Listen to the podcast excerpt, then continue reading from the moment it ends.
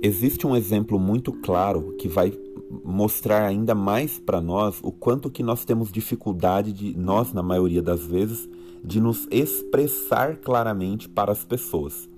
Um pai e um filho estavam assistindo o seminário do Dr. Marshall Rosenberg quando eles tiveram a oportunidade de receber um aconselhamento naquele encontro.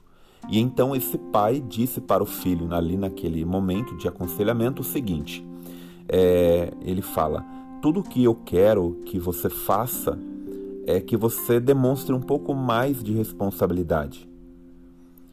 Seria pedir muito isso?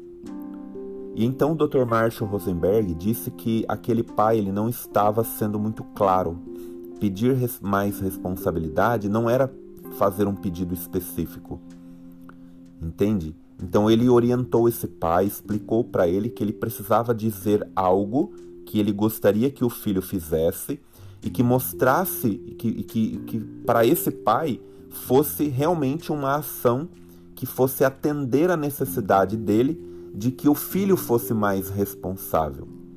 E aí então esse pai, compreendendo o que o Dr. Marshall Rosenberg estava propondo para ele, de que fosse mais específico, mais claro, para que o filho pudesse entender o que de fato ele deveria fazer para atender a necessidade desse pai.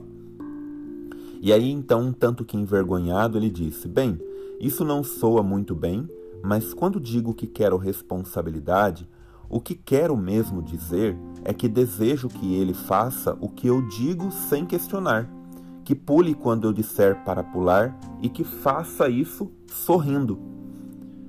E então, é, o Dr. Marshall Rosenberg ele fala que ele entendeu o que o pai estava realmente dizendo, porque o filho também havia entendido, estava claro. Mas aí ele disse o seguinte: o senhor concorda comigo que se o seu filho se comportar do jeito que o senhor está pedindo, ele não estaria demonstrando responsabilidade. Ele estaria sendo obediente apenas. E aí já entrou numa outra questão que o pai estava querendo que o filho fizesse algo que não, assim, tudo bem, ele poderia solicitar a obediência do filho, mas lembrando que o filho é uma pessoa e que o filho ele precisava, então aí ele ia entrar numa outra questão que a gente que eu tô querendo colocar aqui, né, que é uma proposta também desse dessa desse trabalho da comunicação não violenta, que é o, o nosso papel de conquistar a colaboração das pessoas.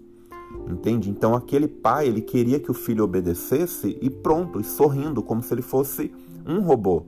Mas aquele filho, ele também precisava ter a liberdade de entender que o que ele estava fazendo tinha um sentido também dentro dessa relação. E aí então o, o ponto que ficou claro é que o pai realmente conseguiu compreender naquele momento que não adiantava ele dizer assim: eu preciso que você me ajude, eu preciso que você seja responsável. Ele precisava ser específico. O que de fato ele gostaria que o outro fizesse para que essa necessidade fosse atendida.